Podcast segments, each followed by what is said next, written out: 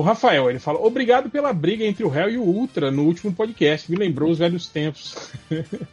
Disponha, Rafael. Estou aí sempre para brigar com o Ultra. Toda vez que ele participar, prometo que dou uma, dou uma brigadinha com ele. Rumin, o arquiteto Survou, fala assim: no podcast de terça, mas alguém teve a sensação de que o réu e o Ultra discutindo, e como cinco horas no fundo, teve uma energia meio os pais de vocês brigando no carro com o filho no banco de trás assistindo?